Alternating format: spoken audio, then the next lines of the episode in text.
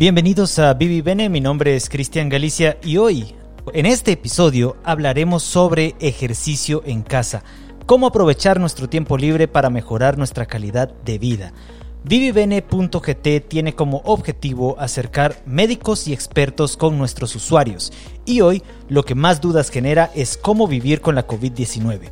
Por eso hemos invitado esta semana al preparador físico Sergio Reyes Solano, entrenador personal con 25 años de experiencia.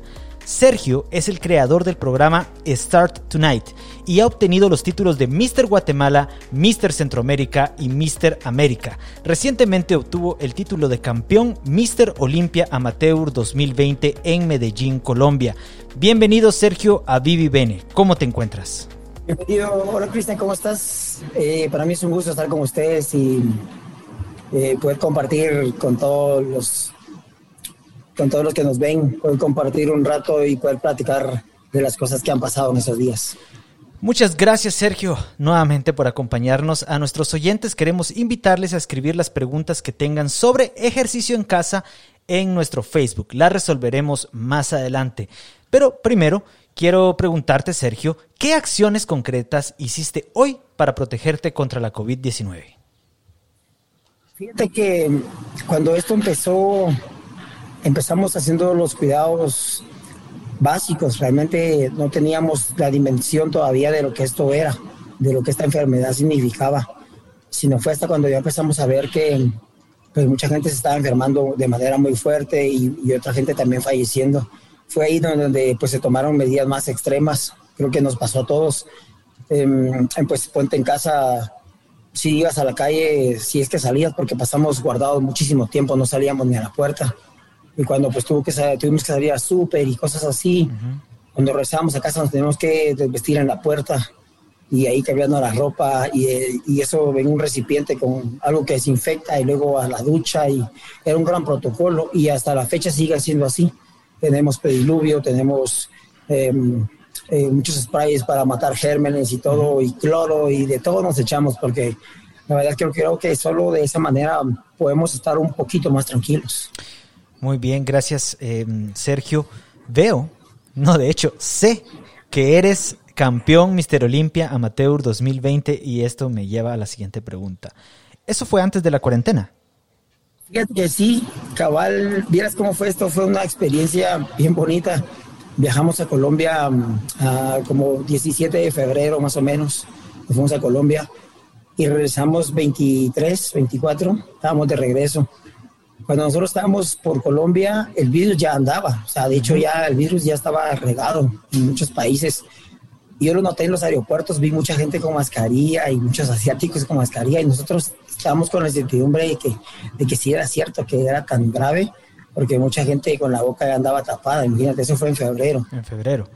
Y... Sí, en febrero. Y regresando de febrero, eh, solo trabajamos unos días y ya fue algo así increíble de un día para otro. Empresas bien grandes empezaron a cerrar, a cerrar, a cerrar. Y no lo podías creer, decías, esto no es cierto. Hasta que en el trabajo donde yo estaba decidieron también cerrar y dije, bueno, sí es cierto. Y desde entonces nos mandaron guardados desde marzo. Bueno, Sergio, ¿en qué consiste ser campeón Mister Olimpia amateur? Fíjate que esta rama fisiculturista, del fisiculturismo es bien bonita. Esta mm, competencia es una de las competencias más importantes a nivel mundial. Aparte de los campeonatos mundiales, eh, ir al Mister Olimpia es creo que una de las cosas que más deseamos todos los atletas que somos, que pertenecemos a esa rama del deporte porque es un evento reconocido a nivel mundial. Y Colombia mm, ha crecido mucho en este aspecto. Entonces, el evento, después del evento de Las Vegas, que es el evento más importante de, esa federación, está el de Colombia. Entonces, para ir a Las Vegas necesitas tomar un, agarrar un pase en Colombia, ganar en Colombia para poder ir a Las Vegas. Y eso hicimos, nos preparamos y bendito Dios nos fuimos a Colombia y pues nos fue muy bien. Yo traje dos medallas de plata y una medalla de oro estuve en tres categorías diferentes, fue una experiencia así, wow, bonita, muy especial. Me gusta mucho cómo hablas en, plural, en nosotros. Entonces, eh, quisiera que abordáramos un poco, cuando te refieres a nosotros, ¿quiénes son esas demás personas? Fíjate que cuando hablo de nosotros, nosotros conformamos un equipo de atletas guatemaltecos. que siempre soñamos con eso. Éramos varios los que íbamos. Y la verdad es que fue bien bonito porque ya estando allá nos, nos apoyamos todos, ¿sí? somos amigos, aquí en Guatemala somos bien amigos. Y cuando vas a esos, a esos, a esos eventos, ves muchos atletas de otros países que están bien unidos. Ponte los mexicanos andan para todos lados juntos y los venezolanos para todos lados andan juntos. Y nosotros los guatemaltecos tenemos una, algo bien peculiar. Nosotros somos como bien, bien, bien solitarios. Nosotros, cada quien agarra por su lado. Pero en Colombia no fue así. En Colombia, los atletas que fueron, pues estuvieron ayudando bastante, estuvieron bien unidos. Y eso también ayudó pues para sentirse apoyado, ¿va? porque cuando vas a otro país y compites en un evento donde hay más de 800 personas, pues sí, es algo así, es una locura, ¿verdad? Hay categorías de 40, 50 atletas, entonces sí necesitas ayuda, necesitas que alguien te haga una mano, te ayude, te mantenga algo ahí para tomar o algo. Entonces, bonito el equipo que se conformó para ir a Colombia y la verdad estuvo buena la experiencia. ¿Cuánto tiempo lleva entrenando como equipo? Pregunta José Carlos Monzón a través de nuestro Facebook Live. que nosotros realmente como equipo no habíamos entrenado, no habíamos entrenado de esa manera, pero yo, siempre, yo tengo mi hermano que él siempre ha sido bien inquieto con estas cosas y él me propuso desde el año pasado que nos fuéramos a Colombia. Yo le dije, wow, ese evento es de lo más duro que hay. Y él me dijo, bueno, pero nosotros tenemos el potencial, me dijo, siempre hemos creído nosotros y tenemos, somos hombres de mucha fe, me dijo, y somos muy trabajadores, entonces vamos a trabajar duro, me dijo, y empezamos a entrenar para ese evento. Y así fue como, como nació que nos fuéramos juntos y que hiciéramos un equipo ya estando allá. Allá, pero específicamente, ¿cuánto tiempo llevan entrenando? Por ejemplo, para esa competencia, ¿cuánto tiempo entrenaron? Fíjate que nos preparamos un promedio de desde que tú empiezas a hacer una preparación, estamos hablando más o menos como de 30 semanas. 30 semanas. 30 semanas, porque hay seis semanas en las que tú pues te empiezas a acoplar a la dieta y porque el sistema de la dieta es un poco distinto cuando vas a competir, es un poco es un régimen un poco más difícil, entonces lo que hacemos es que hacemos un proceso de adaptación. Siempre hacemos la dieta, solo que para ese proceso hacemos un proceso de adaptación donde hacemos cambios bien despacio, bien despacio y ya cuando nos quedan 24 semanas, entonces ya hacemos algunas pruebas, para, ya empezamos a apretar un poco más la dieta. Y ya cuando estamos en la semana 20, ya entonces ya estamos en cuenta regresiva y hacemos, ya entrenamos así formal y las siete comidas al día. Y siete comidas al día. Solo quiero dejarlo bien claro. Siete comidas al día. Muy bien. Continúa. bueno, hablando específicamente de hacer ejercicio en casa. ¿Cuáles son los beneficios para la salud física y mental?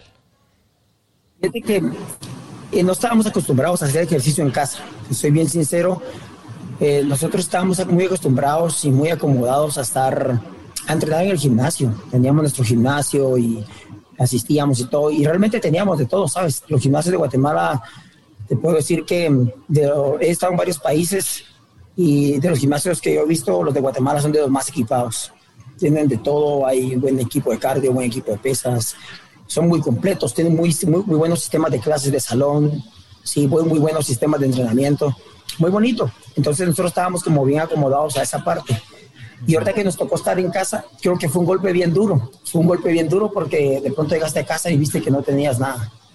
No tenías, pero ni una liga, o sea, no, habías, no, no tenías nada.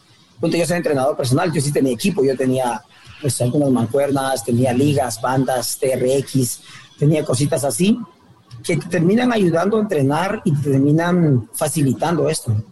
Pero sí lo logré ver con muchas personas que no tenían nada de equipo y que les tocó improvisar un poco, sí, improvisar un poco. Y así es como han venido, se han venido entrenando en casa y te digo algo, eh, ha sido difícil, ha sido algo difícil adaptarnos a eso adaptarnos a eso, porque cuando vas al gimnasio, pues tienes un entrenador, tienes un, alguien que te da una guía, alguien que te monitorea una clase, alguien te, te hace coaching para que haga las cosas. Y el lugar está preparado para eso también. Y sí, y fíjate que en casa no hay nada, o sea, en casa no tienes nada de eso, en casa te toca hacerlo tú solo, te tienes que levantar de la cama o del sillón y decir, bueno, me voy para mi área de entreno. Y ahí tienes que empezar a hacer tus entrenos y todo, y eso es lo que nos ha costado, realmente eso nos ha costado. Yo he visto que que mucha gente está todavía esperanzada en que los gimnasios abran. Yo sé que eso va a pasar, yo sé que, que nos van a abrir los gimnasios y todo, pero yo le decía también, tenemos que activarnos, primero nos tenemos que activar porque no podemos dejar que el estrés nos consuma, ¿sabes? Después de estar encerrado, encerrados por muchas semanas, estuvo bien difícil, el estrés nos estaba consumiendo, a todos nos estaba consumiendo. Y pues generó de todo, generó, generó problemas, generó malestar, este, generó de todo el estar tanto tiempo encerrado. Y fue por eso, porque realmente no quisimos movernos, no quisimos como activar el cuerpo de nuevo. Y ahorita ha ido cambiando, fíjate Cristian, ha ido evolucionando y veo mucha gente, mucha, pero mucha gente que ya se activó, que ahorita sí ya están activos. Y realmente creo que fue porque vieron que el estrés, el, estrés es, es, algo bien silencioso, si no, no, no te dice mucho, pero cuando te empieza a dar, te empieza a golpear y te empieza a mandar unas señales feas, entonces ya después del estrés viene la ansiedad, después de la ansiedad vienen cosas más serias y todo. Entonces pienso que la gente ya entendió que tenemos que estar activos, tenemos que hacer algo. ¿sabes? Yo conozco gente que no hace ejercicio. Aquí donde yo vivo, veo mucha gente que sale a caminar. En la colonia caminan, se ponen su mascarilla. Algo que no es tan, tan, tan, tan recomendado andar con la mascarilla puesta, pues porque estás respirando mucho dióxido de carbono. Es algo que está por discutirse más adelante con, con las autoridades. Es un tema interesante. A tu juicio, hacer ejercicio con mascarilla no es beneficioso para la persona. No es beneficioso. Fíjate que yo probé unos días, porque uno va probando, vas probando cosas, y probé unos días entrenar con la mascarilla y es agobiante. Cristian, es agobiante, te lo juro. Cuando llevas dos, tres, seis o llevas media hora a entrenar y con la mascarilla puesta, te empiezas a sofocar. Y a mí en mi caso me empezó a doler mucho la cabeza y es normal. Imagínate con nosotros, y las mascarillas como vienen diseñadas, las han diseñado de una manera tan buena, que es cierto, así como el virus no penetra, el virus no penetra la mascarilla, pues tampoco deja salir el aire. ¿Ya? Entonces, recuerden que nosotros eh, respiramos, metemos oxígeno y lo procesamos en los pulmones y cuando lo sacamos, sacamos puras toxinas, dióxido de carbono. Entonces, no pasa nada cuando no tenemos mascarilla porque lo respiras y lo sacas, lo respiras y lo sacas, no pasa nada. O sea, todo está bien. El problema es cuando la tienes puesta y estás respirando solo lo mismo. Entonces sí genera un poco de molestias. Yo, yo lo pude experimentar. Traté de entrenar unos días con la mascarilla puesta y es bien, bien duro. No sé cómo le van a hacer, cómo lo van a implementar. No sé, en los lugares donde hay que hacer Em, actividad física. No sé cómo lo van a hacer, porque fíjate que pasó algo. Pasó una, una noticia así que sonó mucho, mucho en China, y es que pusieron, sacaron a los niños a estudiar, y fíjate que los tenían con mascarilla, y unos niños estaban haciendo actividad física, tenían una clase de actividad física, y dos niños cayeron. Sí. Y sufrieron. O sea, parece que uno sí murió, el otro sí quedó algo dañado porque le provocó algo en el cerebro y fue por lo mismo. Sin embargo, sin embargo, perdón que te interrumpa, Sergio. Sin embargo, podemos decir que todavía está en discusión. Es decir, eh, todavía no podemos asegurar. Fíjate que está bien bonito ahora porque yo aquí lo que pienso es que nosotros lo que tenemos que hacer es adaptarnos, ¿va, ¿Sabes por qué? Porque las mascarillas comunes, como las de KN95 y todas esas que están en el mercado, que es lo que está de moda ahorita, pues son mascarillas de protección. Entonces, si tú andas en el supermercado y cargas mascarilla, y hasta una careta, pues eso está perfecto. Ahora, si vas a ir al gimnasio, pienso que tendrías que tener otro tipo de mascarillas. Ahora hay mascarillas Sport.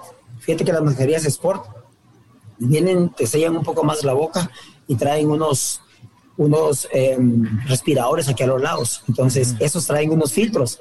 Entonces, cuando tú respiras, jalas aire normal y cuando sacas el aire sale por, por los respiradores, sale por los filtros que traen a los lados. Entonces, yo pienso que lo que hay que hacer es buscar opciones. Si vas a ir al gimnasio, está bien. Yo, yo sé que mucha gente lo va a probar y cuando lo, lo, logren experimentar van a decir, wow, esto sí está, sí, sí está duro hacerlo. O sea, subirte a una banda y que tú corras, corras, corras, corras con una mascarilla puesta, eso sí está un poco difícil. No digamos que, te, que hagas una clase de funcional o una clase de bicicleta o algo así, está un poco duro. Pero pienso que si buscan opciones, si buscas una opción como una buena mascarilla, como unos buenos filtros que te deje pues respirar un poco más tranquilo, podría ser una buena opción, pues para que podamos eh, reiniciar en estas actividades. Muy bien. tengo acá un mensaje de Antonio Ramírez que dice, felicitaciones por tus éxitos y poner el nombre de Guatemala en alto. Y hay muchas, hay muchas otras preguntas que nos están haciendo, pero son muy específicas. Entonces quisiera ir un poco de lo general y llegar a estas preguntas más adelante. Te invito a vos que estás escuchando este Facebook Live que envíes tus preguntas. Vamos a llegar a ellas. Pero, hablando de nuevo, ejercicio en casa. ¿Cómo puede ayudarnos este ejercicio prevenir enfermedades como la COVID-19? No solo esta, sino en general, cómo el ejercicio para aquellos que no vamos a un gimnasio, por ejemplo, puede ayudarnos a prevenir enfermedades. Fíjate que sí, eh, de hecho está comprobado. Yo, yo tenía un poco de, tenía un poco de confusión con eso, porque fíjate que no, no quieren dejar que los gimnasios abran. Y yo siento que los centros de condicionamiento físico lo que hacen es que aportan salud. son lugares donde tú puedes fortalecer tus pulmones, fortalecer tu respiración, mantenerte más corto de peso, más liviano. Y son cosas que, que al final ayudan contra esta enfermedad. Ya, entonces, si no lo puedes hacer en el gimnasio, que ahorita está pues un poco difícil, hacerlo en casa. Realmente sí te fortalece. Yo creo que son dos cosas que van muy de la mano. Eh, hacer un, poco de ejercicio en casa y, realmente no es difícil. Fíjate que no es difícil. Si, si tú te quieres programar algo en casa, ahora hay, de hecho, te metes a una, hay un montón de aplicaciones que, que se llaman HIT, que son entrenamientos de alta intensidad en intervalos. Y tú le programas ahí, te dice, tú quieres un entrenamiento de baja intensidad, entonces haces 30 segundos de trabajo y haces 20 de descanso. Si quieres una intensidad media, haces 40 de trabajo y haces 15 de descanso. Quieres una intensidad muy alta, haces 45 de trabajo y descansas días. Entonces, a la medida que vas trabajando más y descansas menos, la intensidad se sube. Eso se llama HIT y lo puedes ir trabajando por bloques y lo puedes hacer en casa. Y no necesitas equipo, realmente no necesitas tener una barra y todo esto que está aquí atrás de mí, no, no necesitas eso, lo puedes hacer en casa, puedes hacer eh, sentadillas, desplantes, push-up, abdominales, corridas en el piso, oh, hay miles de ejercicios para hacer. Entonces, pienso que sí lo podemos hacer y sí nos puede fortalecer mucho. ¿Es necesario acompañar ese ejercicio con algo más, por ejemplo, una dieta? Eh, fíjate que hubo un poco de discusión con eso de la, de la, de la dieta cabal ahorita en la pandemia, porque fíjate que cuando uno está eh, muy bajo de peso o está muy liviano, las defensas igual no están igual, están un poco más bajas. Entonces, realmente no se recomienda de que, de que hagas una dieta como, digamos, una dieta muy extrema, así como demasiado estricta. No, lo que se recomienda es comer balanceado. Eso es lo más recomendable, que puedas tener en tu plan de, alimentación todos los macronutrientes. Puedes tener carbohidratos, proteína, grasa, un poco de azúcar y un poco de todo, porque pienso que eso es lo que va a hacer es que te va a mantener más sano. Ahora si ya estás en un plan con un nutricionista y todo, bueno, entonces ya te llevan un control distinto, ya, te, ya cuando la dieta es un poco estricta, entonces ya, ya te acompañan de otro tipo de suplementos para ir compensando. Pero en casa realmente lo que hay que hacer es comer balanceado. Eh, eh, lo que tienes que hacer es buscar que en, en, tus platos de comida haya de todo un poco. Tienes que comer frutas, vegetales, carbohidratos, proteínas y mm, de todo un poquito, ¿sale? Para que puedas mantenerte balanceado. Lo, lo ideal es mantenerse balanceado. Háblanos de tu dieta, de tu día a día. Me gustaría saber cómo es esas 24 horas de Mr. Guatemala? Fíjate que yo tengo varios sistemas de dieta, pero ponte, fíjate que yo opté por un sistema ahorita, cabal ahorita estoy haciendo ese sistema, ya lo había probado, lo he probado, eh, con este es el cuarto año que lo hago, hago ayuno intermitente. Y fíjate que han hablado mucho del ayuno intermitente y de verdad que cuando empezaron a hablar del ayuno intermitente yo lo que hice es que me metí, fíjate que me metí a investigar mucho de hecho, saqué unos cursos sobre eso, sobre el ayuno intermitente, y la verdad los beneficios son impresionantes. Es impresionante lo, lo que te puede caer de bien hacer algo como esto. Primero porque es un sistema donde tus órganos se regeneran, regeneran muchísimo tus órganos y eliminas muchísimas células muertas y purificas tu sangre y te baja la presión y te quita la hipertensión y un montón de cosas más. Entonces, este es el plan que tengo ahorita.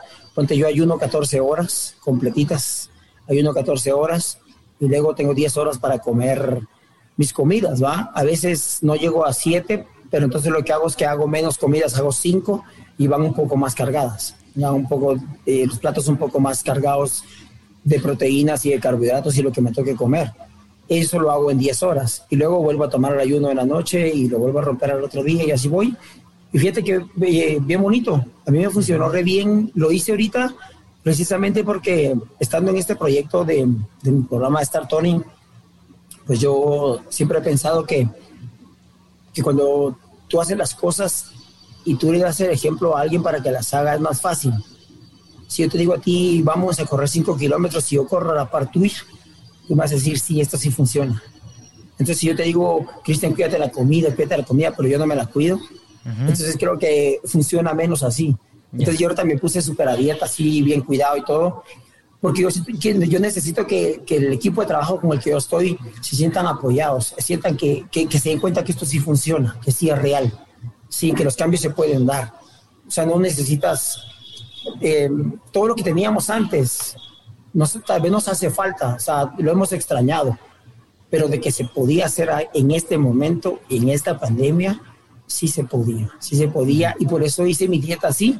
Y te cuento, hago, la dieta, hago el ayuno 14 horas y luego eh, cuando rompo el ayuno, la primera comida que hago la hago un poquito cargada de carbohidratos. Sí, y luego ya eh, durante el día voy bajando los carbohidratos y voy comiendo más proteínas y más vegetales.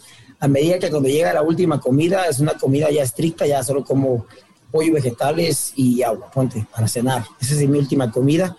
Y así me voy ayunado hasta el otro día. Y sabes que entreno en la mañana, tempranito hago mi entrenamiento y entreno ayunado. Entreno ¿Ah, ayunado, alguien me decía, es que eso no se puede hacer, es que no, no puedes entrenar ayunado. Y sí se puede, porque las la, reservas de glucógeno que hay en el hígado son altísimas. O sea, tú podrías dejar de comer tres días y entrenar, porque las reservas de glucógeno son bien altas.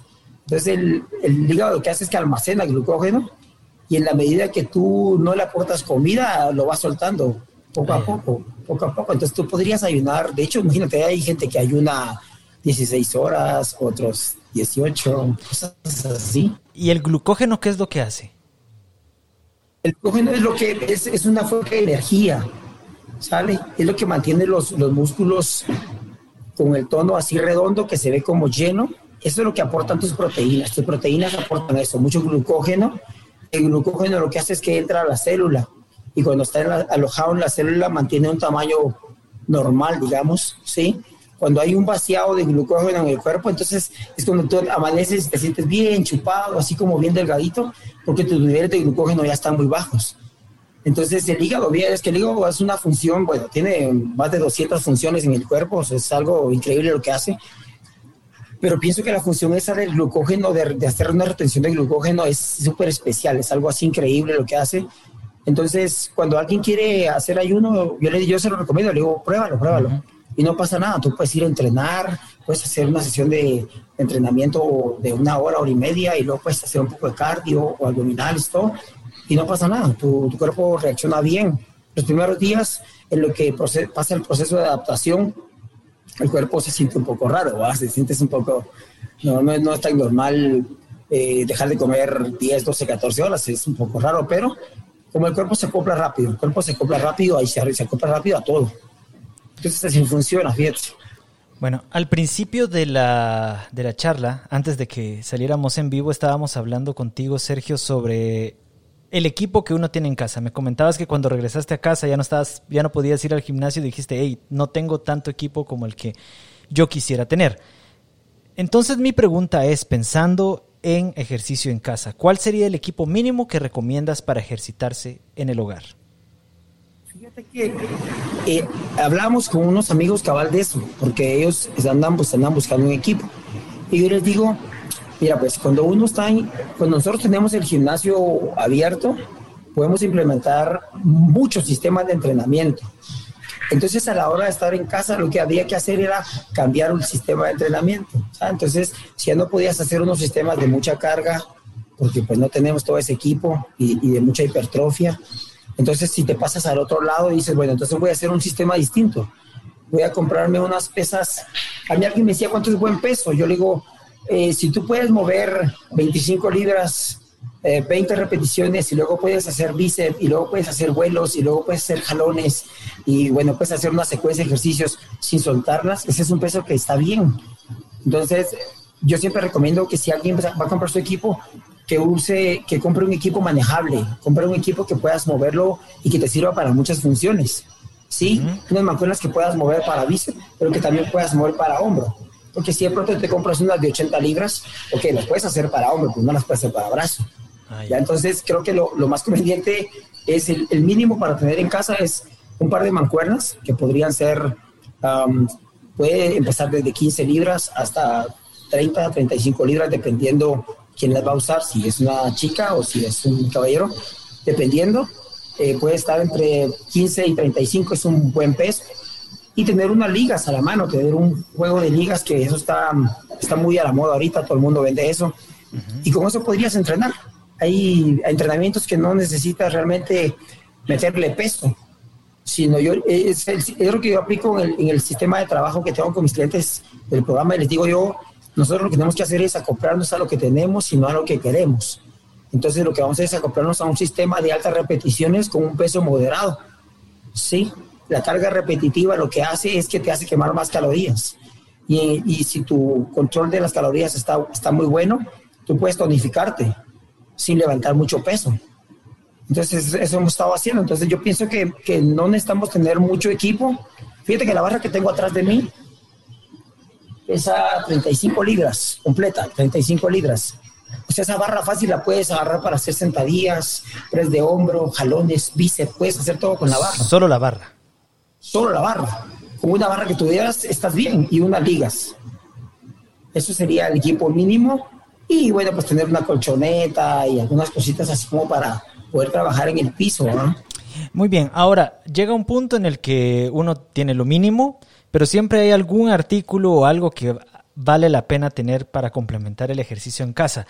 ¿Tienes en mente eh, algún equipo que, en el que valga la pena realmente invertir? Fíjate que sí. Pienso que, fíjate que hay una, hay una pesa, una pesita rusa que se llama Kerbel. Te voy a mostrar una que aquí la tengo a la mano. Muy bien. Aquí tengo una, mira. Tengo una pesa rusa acá. Sí. Estas se llaman kettlebells. Sí. Una de estas, con una de estas, solo con una de estas, tú podrías entrenar todo el cuerpo. Y podrías hacer mil cosas. De hecho, hasta no podrías tener ni las pesas. Podrías, podrías obviar las pesas. Ajá. Y con una kettlebell podrías hacer sentadillas, hombro, desplantes, piernas, abdominales. O sea, de todo. Hay muchos ejercicios. De hecho, es un, es un, un, equipo para hacer trabajos funcionales, que es lo que está muy de moda ahorita.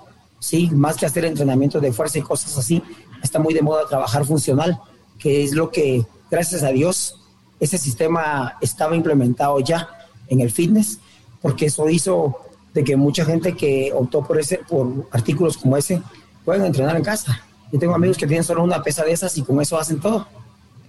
Entonces, yo pienso que una de esas sería ideal. Ideal. Ideal. Bueno, ya vimos para aquellos que tenemos la duda de que si la vacuna eh, de Rusia va a funcionar, ya crearon otros artilugios que nos ayudan. No hay vacuna, pero ya hay pesa. ya, nos ayudan a vivir mejor. Muy bien. Sí. Sergio, muchos de nosotros tenemos niños en casa. Se acercan las vacaciones y nuestra preocupación es que por estar encerrados en el hogar no están haciendo suficiente ejercicio. ¿Qué ejercicios, actividades o entrenamientos recomiendas con los más pequeños?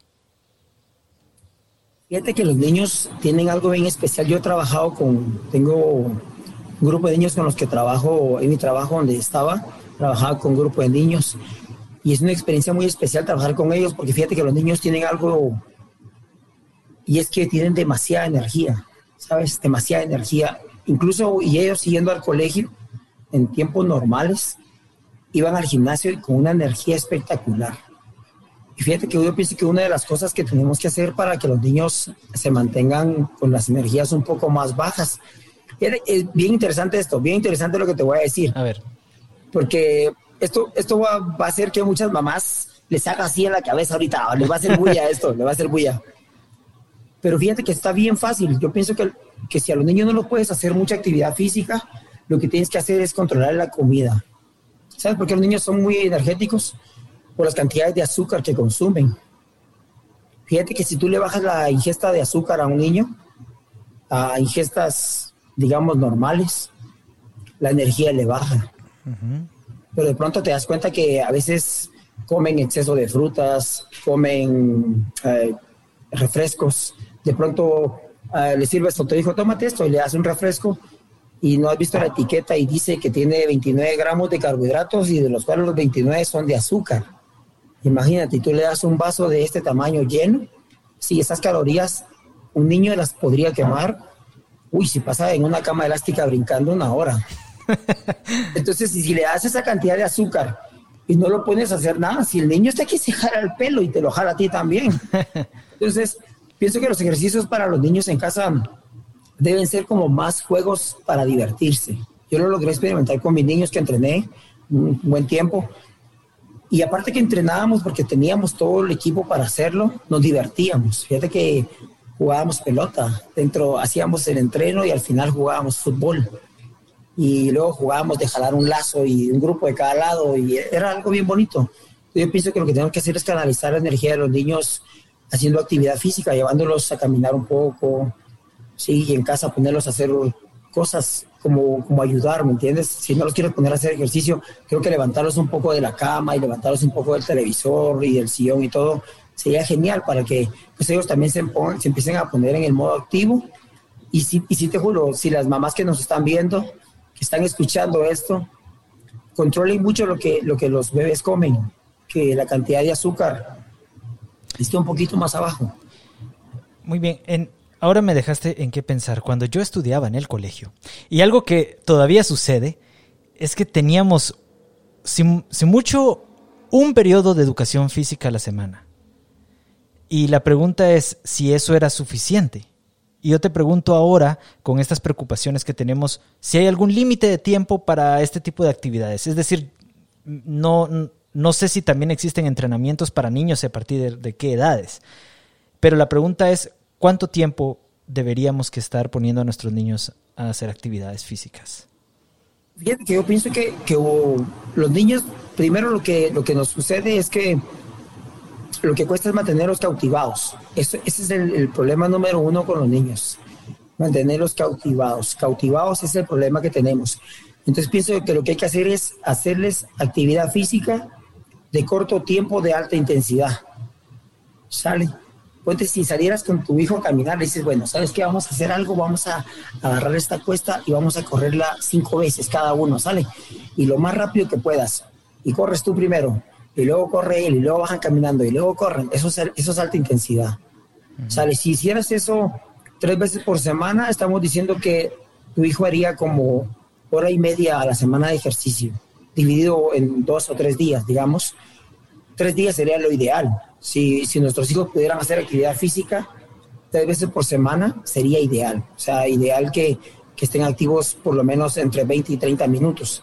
Porque siento que también como no están acostumbrados a la actividad física, porque en el colegio es mentira. En el colegio yo tuve la oportunidad de estar en una clase eh, en línea viendo cómo, cómo mi hija hacía actividad física de verdad eh, lo que los pueden hacer, de, pronto dices tú, no, esto es muy poco ejercicio, es muy poco ejercicio para los niños porque recuerda que tienen energía, o sea, naturalmente tienen mucha energía a la que uno le proporciona. Entonces pienso que en los colegios deberían de implementar sistemas donde los niños hagan más actividad física.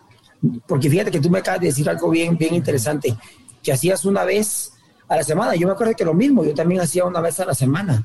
Y sabes que hacíamos una vez y mala. O sea, una vez y mala, porque a veces te digo, te ibas por ahí, medio que hacías algo y rezabas. O sea, realmente no hay, no hay como, en los colegios pienso que no hay programas, no, como que no se han preocupado de la parte física, entonces no han diseñado programas para que los niños realmente puedan tener un desarrollo físico.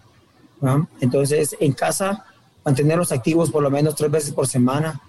Y te digo algo, a los niños, en cierto modo, hay que obligarlos hay que obligarlos, y más en este preciso momento, me pasa con mi hija, tiene 12 años y yo le exijo que haga algo, yo le exijo, se lo exijo, así, mi hija, haz algo, de hecho hace clases de yoga, hace ah. clases de yoga, tiene su aplicación de yoga y hace unas clases bien bonitas que por cierto digo yo, wow, o sea, cómo pueden ir evolucionando y aprendiendo.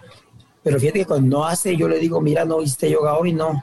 Ah, bueno, mañana no puedes faltar. Y a veces la he puesto a hacer domingo, sábado y hasta domingo, cuando, cuando no me he hecho durante la semana porque increíble que cuando hace el ejercicio se mantiene de buen humor y cuando no hace el ejercicio sí le cambia el temperamento un poco. Entonces, hay, que, hay que obligarlos, de verdad, porque los niños ahorita están con, la, con, lo, esto de las clases en línea y todo, y eso los está matando a los niños, de verdad, eso los tiene súper estresados.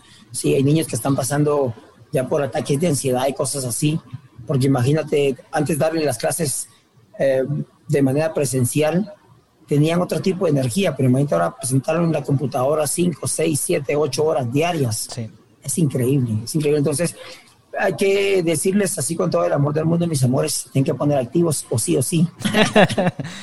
bueno, ya a diferencia de otras prácticas, como prevenir la COVID todos poniéndonos una mascarilla, el ejercicio es muy, pero muy particular. Es decir, cada quien eh, podría decir, bueno, yo tengo que hacer para mi condición, por ejemplo, altura y peso, eh, necesito hacer esto, esto y esto. Y otra persona también podría decir, bueno, yo hago esto y esto. Eh, te pongo este escenario porque tengo unas preguntas de nuestros oyentes y son muy específicas y supongo que son de acuerdo a sus necesidades. Entonces, por ejemplo, Rodolfo Galicia pregunta, ¿cómo se puede interpretar la edad metabólica de una persona de 35, 40 años que dice que tiene 15 años? Listo. Fíjate que eso se da primero por el peso, ¿sale? Cuando te miden tu edad metabólica, te suben a una, eso lo hacen con una, una tanita, es una maquinita así donde te paras y lo que te hace es una medición de impedancia magnética, hace un círculo así sobre ti y te mide según la composición corporal en, basados en agua. Eso es lo que hace la tanita y esto te da un montón de datos, te da como el peso, te da la cantidad de grasa, te da metabólica y te da tu índice de masa corporal, o sea, tu cantidad de masa muscular madre que tienes. Son, o sea, da muchos datos. Pero cuando hablamos de edad metabólica, quiere decir que las personas mientras más activas son y están en un peso más abajo de lo que deberían de estar, la edad metabólica cambia, cambia. Ahí es donde la edad metabólica es baja. Si yo te, si yo te presento un caso, si alguien viene y tiene 40 eh, libras de sobrepeso, no hace actividad física o hace una actividad física moderada dos veces por semana, seguramente su edad metabólica va a ser bien alta. Y también tiene que influir, esto influye también mucho en la dieta, ¿sale? La gente que, que, hace mucha dieta, que mantienen buenos hábitos alimenticios, mantienen un metabolismo muy acelerado. Y eso también influye para que tu edad metabólica sea más baja. O sea, que quiere decir que si nosotros nos volvemos más sedentarios, hacemos menos ejercicio, nos subimos más de peso, entonces la edad metabólica se sube. Y si nos volvemos más activos, se baja y se va bajando y se va bajando. Y si yo he visto casos, yo he visto personas de 30 años que tienen edad metabólica de 9, 10, 12. Es impresionante eso. Pero si es gente que realmente hace mucho ejercicio, hace mucho ejercicio, se cuida mucho la comida, toma mucha agua y se mantienen mucho tiempo activos y eso influye pues para que la edad metabólica sea, sea menor. Ya, de hecho, te digo algo, em, de, los casos que yo he podido tener cerca, a mí sí me preocupa cuando alguien te aparece con la edad metabólica muy alta. ¿Ah, eso sí? me preocupa, a mí sí me preocupa, en lo personal sí me preocupa porque em, me, pasó un día con una persona, tenía 35 años y le aparecía edad metabólica de 78, imagínate. O sea, sí, sí necesitaba, sí necesitaba bajar de peso, cambiar sus hábitos, eh, mantenerse más hidratado, mantenerse más activo y cambiar hasta tu manera de pensar, porque también son cosas que también afectan. Entonces, pues al final lo logró. Al final terminó bajando como a 30 y algo, 35 por ahí. Pero creo que eso ya, era, ya, ya estaba un poco más aceptable. Muy bien, gracias por aclararnos ese punto, eh, Sergio. Paula Vázquez pregunta, ¿cuánto debe pesar la kettlebell para principiantes? Eh, fíjate que yo aquí tengo una y la que tengo acá pesa 12 kilos, que son 26 libras. Esta es una pesa, si lo queremos ver así, es mediana, ¿sale? Esta es mediana, 26 libras. Podrías usar, para empezar, una que pese entre 15 libras y 25. Es un buen peso. Si es que no has hecho ejercicio nunca, entonces cómprate una de 20, entre 20 y 15. ¿Sí? Porque es un peso que vas a poder mover. Si, si, si dividiéramos el peso y fueran 7 libras de cada mano, eso lo mueves fácil, eso sí lo logras mover. Y si es con las dos manos juntas, es un poquito más fácil y se te hace un poquito más fácil porque son movimientos funcionales. Entonces pienso que si nunca has hecho ejercicio puede ser una el máximo de 20 y mínimo de 15, porque también si te digo, si te compras una de 10, libras no te va a hacer nada, ¿sabes? Si te compras una de 10 libras, es, de 10 libras es más o menos como que agarraras un tambo de agua o un, galoncito de agua y lo llenaras arribita a la mitad, eso es una el de 10 libras, eso lo podrías mover con mucha facilidad, entonces eh, también el estímulo que te aporta es bien bajo, es poquito. Entonces hay que buscar un punto intermedio en que el esfuerzo no sea ni el más alto y que tampoco sea el más bajo, sino que tiene que ser intermedio. Entonces, si compras una de entre 15 y 20, es un buen peso. Y es, es con los días, con los días, porque en lo que te acoplas al peso, porque luego a las 6, 8 semanas dices, esta pesa me hace los mandados. y ya te quieres comprar una más grande. Pasa. Muy bien. Por cierto, tengo otro mensaje de de Nash Alarcón. Dice, excelentes consejos, coach. Y una... Hola Nash, te mando un abrazote Nash, tan linda, tan linda Nash. Ella es, es una, una amiga que está con nosotros en el, en el plan de entrenamiento. Bueno, ella corre, ella ¿Ah, corre y es bien pilas, es así, wow. Un abrazo Nash, fíjate mucho. Alejandra Solares pregunta, ¿cualquier actividad física puede ayudar a mejorar su condición? Sí, sí, cualquiera, definitivamente. No hay una en especial, no, no, no es que yo te diga, mira, si no haces pesas no funciona, o si no haces entrenamientos funcionales no funciona, no, es mentira. O sea, tú podrías em, hacer caminata, nada más. Yo conozco mucha gente que camina y mantenerte bien. O sea, también, yo creo que, que todo esto va a depender también de tus objetivos. De tus objetivos, si tú quieres tener un cuerpo esbelto y verte definido y verte los músculos por aquí y por allá, bueno, entonces necesitas un entrenamiento diseñado para eso. Pero si tú me dices, fíjate que yo solamente quiero sentirme sano, me quiero sentir activo, me quiero sentir em, positivo, entonces digo, ¿sabes qué? Tú podrías salir un día a caminar, otro día a trotar, un día a caminar, otro día a trotar. Eso sería, eso sería genial. Entonces realmente no, no hay un sistema que sea el ideal, todos son buenos dependiendo lo que uno tenga como meta. Si tienes una meta un poco más arriba y pues ya buscas cosas más específicas como un cuerpo así, un cuerpo así, un cuerpo así, bueno, entonces ya buscas un sistema de entrenamiento que te funcione para eso, pero si quieres estar, cuidarte nada más y estar bien, eh, podrías hacer en casa, podrías hacer, un ejemplo, podrías hacer, eh, proponerte hacer un día 100 sentadillas, el otro día haces 100 despechadas, el otro día hace 100 abdominales, el otro día hace 100 desplantes y cosas así podrías ir implementando para irte sintiendo bien. El, otro, el siguiente día ya no haces ejercicio, ese día te vas a caminar. Y el siguiente día no vas a caminar, el siguiente día vas a trotar. Tal vez trotas un poco menos de tiempo, pero te pones activo de otra manera. Entonces, dependiendo de lo que, lo que estés buscando, creo que así podrías ver qué sistema es el que, el que, el que más se acopla para ti. Atrás de vos hay una pared y hay un mensaje que tienes ahí y hay una palabra en azul que dice constancia y creo yo que parte de eso es importante en el ejercicio, es decir, la constancia. Y lo dices, ¿verdad? Lo repites a cada momento, hay que hacerlo una vez, otra vez, al siguiente día. Tengo otra pregunta más de Anaite Jiménez. Dice, ¿cuánto tiempo recomiendas hacer ejercicio para una mujer de entre 35 a 40 años? Eh, mira, si es que nunca he hecho ejercicio, podría ser entre 30 y 45 minutos tres veces por semana. ¿Por qué te digo que 30 o 45 minutos? Porque fíjate que cuando uno quiere eh, hacer que el cuerpo evolucione y, empieces, y quieres empezar a ver cambios, recuérdate que nosotros la grasa y todo esto se mueve según por la temperatura del cuerpo. ¿sí? Hay una oxidación de grasa que se va dando por la temperatura del cuerpo. ¿sí? Si tú empiezas a hacer ejercicio y hace 10 minutos, pues digamos, digamos que hicieras media hora, media hora. Eh, el cuerpo agarra combustión, agarra calor y hace la, el proceso de la, de la quema de grasa y calorías después de los 20 minutos. Entonces, si tú haces media hora, quemaste calorías reales 10 minutos, calentaste 20 y quemaste 10. Ahora si tú haces 45, entonces ya está mejor. Ya hiciste un calentamiento corporal de 20 y un trabajo de quema de calorías y de grasa de 25. Si te fueras a 50, ya estás hablando de 30 minutos. Si te fueras a una hora, calientas 20 y trabajas 40.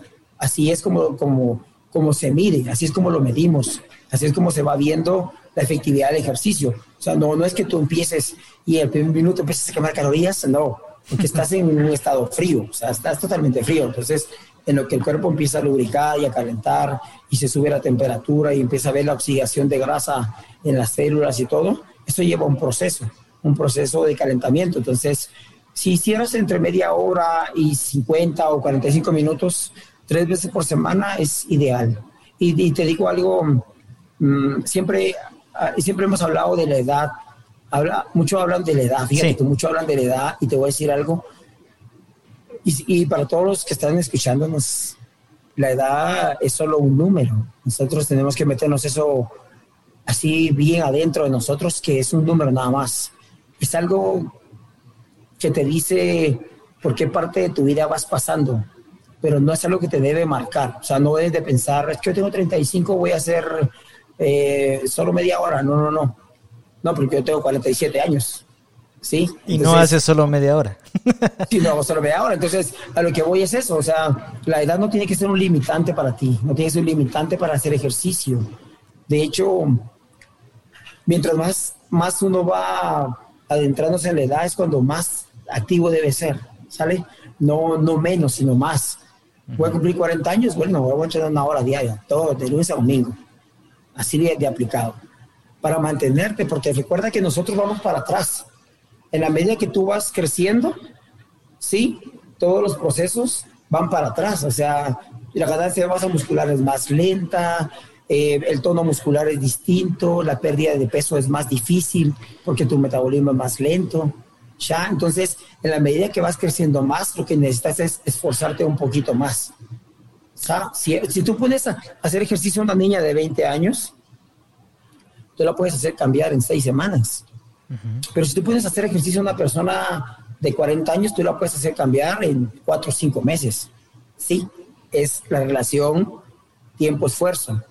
Entonces pienso que, que, lo que tenemos que hacer es ponernos más activos.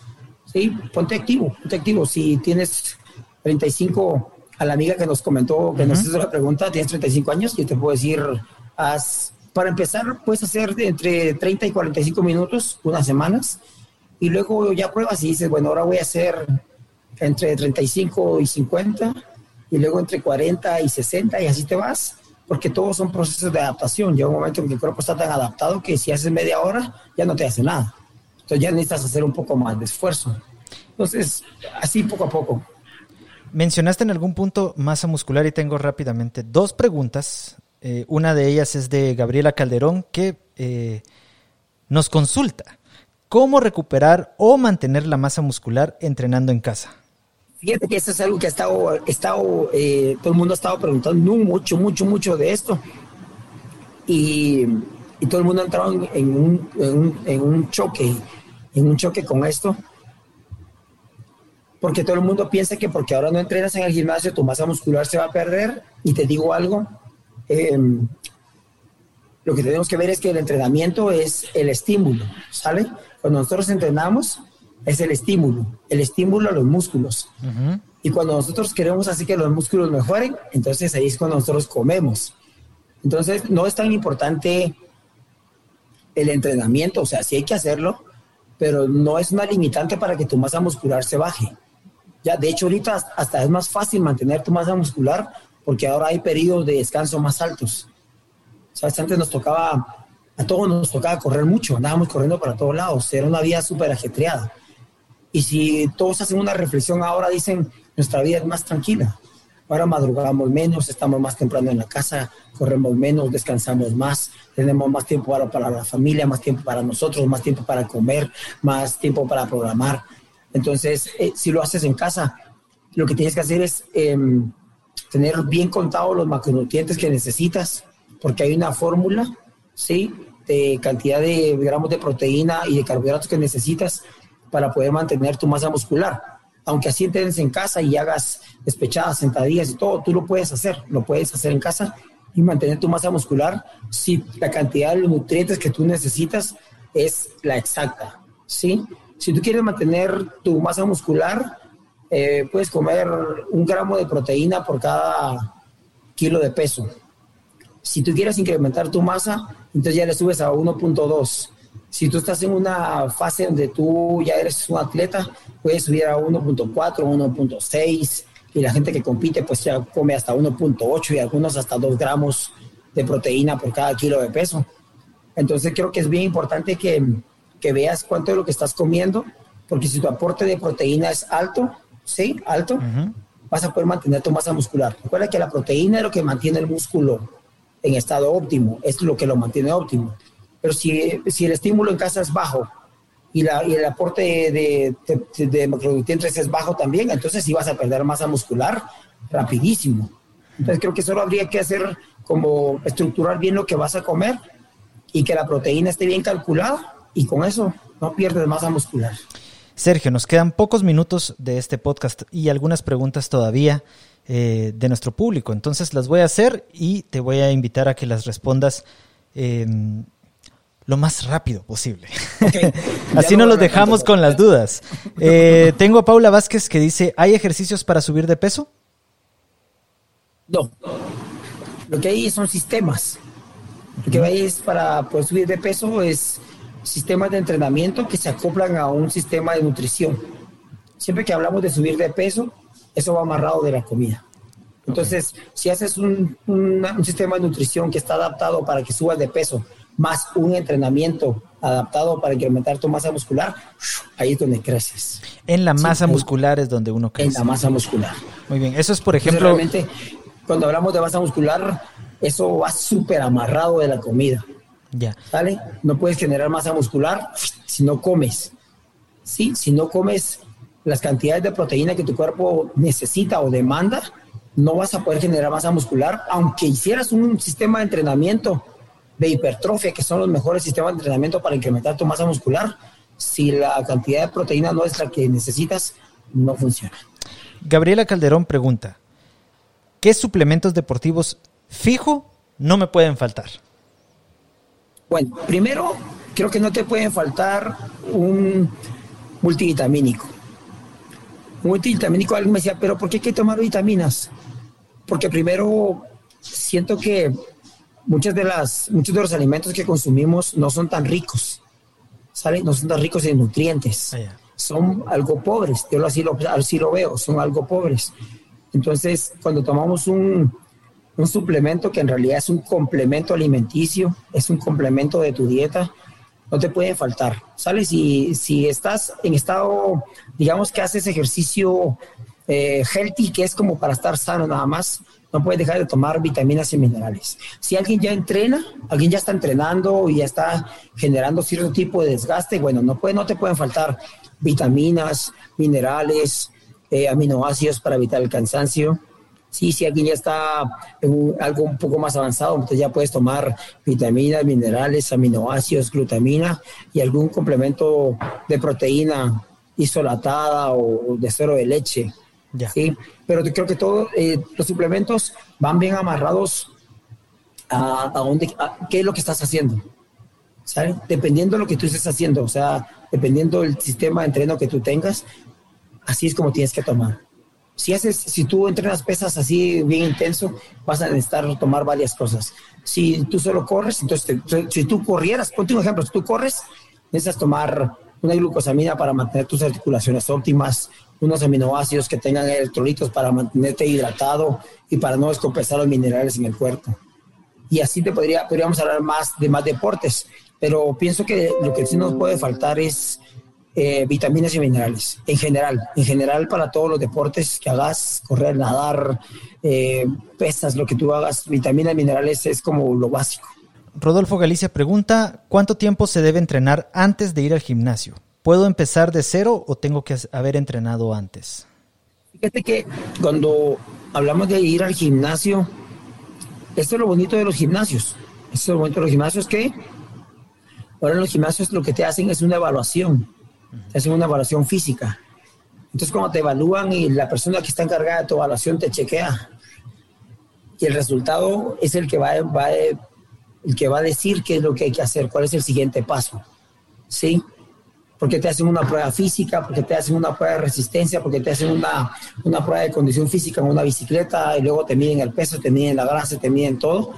Y dependiendo cómo salgas en la evaluación, ellos determinan qué programa necesitas. Entonces ya ellos dicen, bueno, fíjate que aparece que, te toca hacer el, plan de entrenamiento el 1, que el, el 1A, que es básico. Entonces te ponen un programa bien bonito porque te dicen, bueno, hoy solo vas a caminar 20 minutos, vas a hacer cuatro ejercicios de pesas y luego te vas a ir a nadar tanto, algo así. Ya, entonces creo que lo que el gimnasio está muy estructurado, por lo menos en las cadenas grandes, hablando de las cadenas grandes, que es donde realmente se han preocupado de esto, de que hayan muchos sistemas de entrenamiento y que estén segmentados los grupos, sí, para que puedan entrenar. Entonces, si, vas al gimnasio creo que no hay tanto problema, te hacen tu evaluación, te dicen cuál es tu resultado y ahí ya te hacen tu programa. Y bien bonito porque te, dan, te hacen una secuencia de un mes o dos meses y luego te vuelven a evaluar y cuando ven tu evolución dicen, listo, pasaste al 2A y luego al 3A y así te vas. Ah, ok, muy bien. Bueno, Sergio, muchas gracias eh, por habernos acompañado, pero en este momento, como en todos los podcasts de Bene, invitamos a que nos digas algún tip, algo que yo pueda hacer el día de hoy para comenzar a mejorar mi calidad de vida. Así que el espacio es tuyo, Sergio. Gracias, Cristian. Bueno, yo lo que le quiero decir es, primero que tengamos mucha fe, primero que tengamos mucha fe de que todo esto va a cambiar. Y lo que les quiero decir es que todo empieza por nosotros, ¿sabe? El cambio, cualquier cambio que quieras hacer, empieza por nosotros, desde ser positivos, desde ser activos, desde ser proactivos, que es algo bien importante. Hablamos antes de, empezar la charla y dije algo que siempre digo y lo repito mucho, yo digo que tenemos que ser hombres de mucha fe, pero una fe de acción, una fe de acción. Tienes que tener fe y accionar, porque eso es lo que va a hacer que nosotros resurjamos de esto, de esto que nos golpeó tanto, tener fe, pero accionar. O sea, estar agarrados de Dios, pero la misma estando moviendo y viendo qué más vamos a hacer para poder resurgir. Porque te digo algo, si hay oportunidades para todos, para todos, desde hacer cosas como esto que está atrás de mí, igual puedes implementar muchas cosas y emprender muchas cosas. Sí, hoy es, hoy, hoy es el momento hoy es el momento de que le des rienda suelta a todos tus proyectos. Porque hoy que todo está en cero, ahorita la economía está en cero y las empresas están en cero, todo está en cero. Creo que el momento de que resurjamos es ahora, de que implementemos, de que, de que empecemos con un proyecto y que le apuntes con todo. Y yo estoy seguro que, que, muchos, que muchos ya lo hicieron y, y que muchos todavía lo pueden hacer. De verdad que la economía va a costar un poco que se levante, pero pero con fe lo vamos a lograr. Estoy seguro que con fe y con acción se va a poder. Muchas gracias, Sergio, entonces, por habernos acompañado esta tarde en Vivi Bene. A todos los que nos escuchan, tú puedes hacerte mm, fan de Vivi Bene para recibir alertas sobre nuestro podcast que producimos todos los sábados a las 5 de la tarde. Y si te perdiste algún episodio, puedes escucharlo nuevamente o eh, por primera vez en nuestro Facebook o en las principales plataformas de podcast como Spotify, iTunes Music y Google Podcast. Recuerda, la mejor herramienta para combatir la COVID-19 es la información. Nos vemos la próxima semana.